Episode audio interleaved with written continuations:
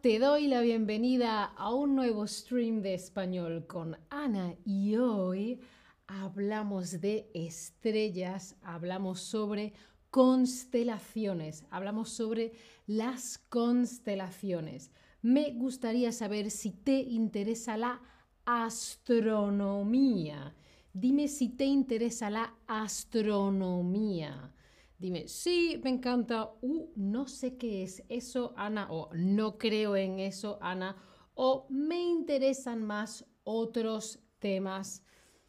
Astronomía no es mi tema. Vamos a hablar hoy de constelaciones. Contadme, contadme.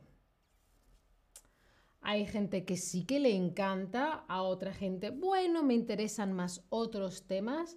Para mí no es mi tema número uno, pero siempre me interesa saber algunas cosas, me parece un tema interesante y cuando yo era más pequeña sabía mucho de estos temas. Ajá, ajá, ajá.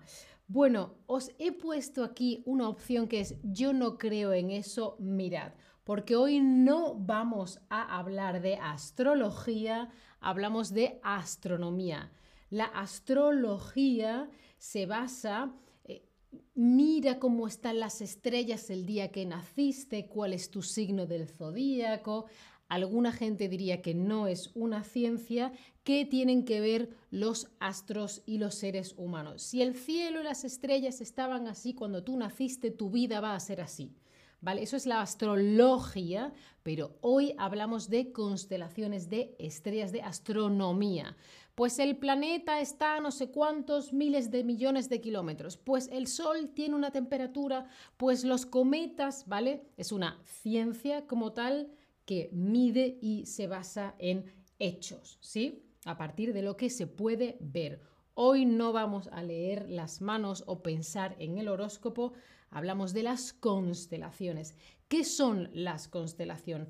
Es un grupo de estrellas que desde la perspectiva de la Tierra, de este planeta, cuando miramos al cielo, crea una forma, un patrón y nosotros nos imaginamos que es una cosa. Si unimos, como en la foto, todas las estrellas, vemos una forma en concreto.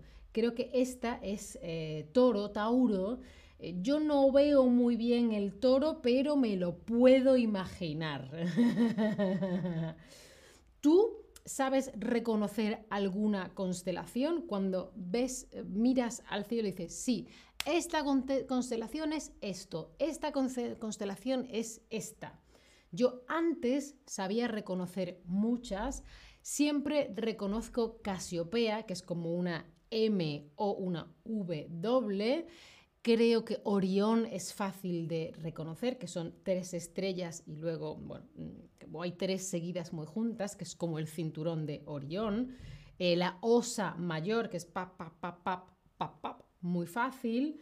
Ah, veo que muchos de vosotros, algunas sí, algunos ninguna. Ajá, ajá, muy bien. Bueno, ¿cuántas hay? ¿Cuántas constelaciones, grupos de estrellas que forman un patrón, un dibujo hay? Existen 88, 88 constelaciones en total. Esta cantidad se estableció, se dictó por la Unión Astronómica Internacional en el año 1922.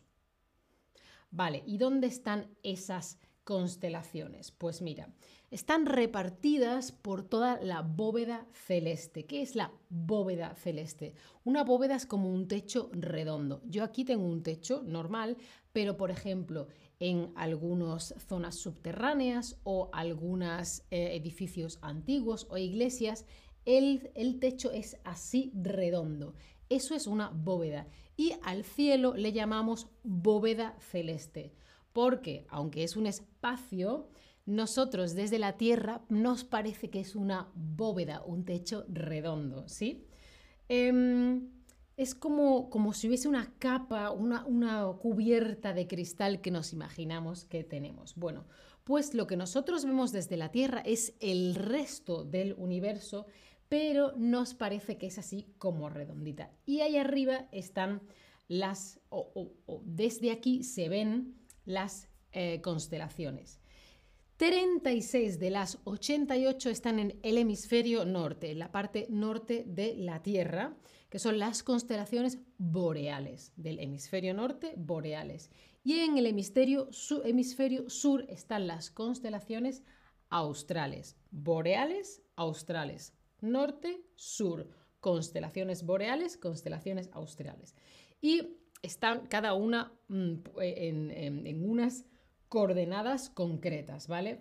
La principal función de las constelaciones es como crear como un mapa, como diferentes zonas, ¿sí? Se dibujan como el mapa, ¿vale? Aquí está Sevilla, aquí está Madrid, aquí está Barcelona, aquí está Valencia, aquí está Galicia o Santiago de Compostela, pues aquí está Casiopea, aquí está la Osa Mayor, aquí está Orión, así, ¿no?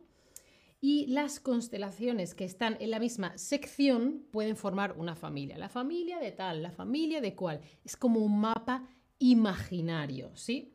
Cuéntame, ¿tú tienes una constelación favorita, una constelación que te guste a ti mucho? Por cierto, hola a todos en el chat. Hola Julia, que está en Florida, en Estados Unidos. ¿Qué tal? ¿Hace en Florida tanto calor como aquí en Berlín? Uh. Hola Pura, hola Valeria, hola Neil, hola Daniel, ¿cómo estáis? Dime, ¿tienes una constelación favorita? A mí la que más me gusta es Casiopea, porque... Uy, que lo escribo acá, Casiopea porque es muy, muy fácil eh, de, encontrar. A ver, lo escribo por aquí, porque ahí no puedo verlo. Casiopea, os lo escribo.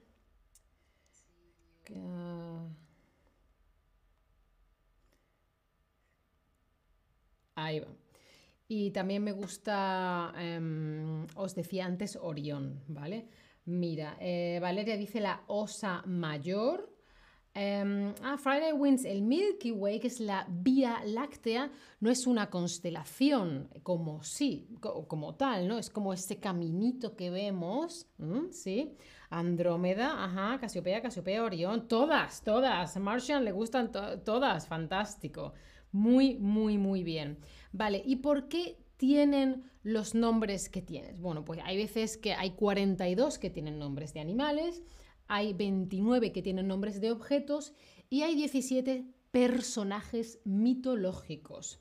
Las constelaciones con nombres de animales, que son la mayoría de los signos del zodíaco, Piscis, Aries, Leo, Escorpio, Tauro. ¿eh? También tenemos muchos streams sobre diferentes signos del zodíaco. Yo hice hace poco eh, Leo.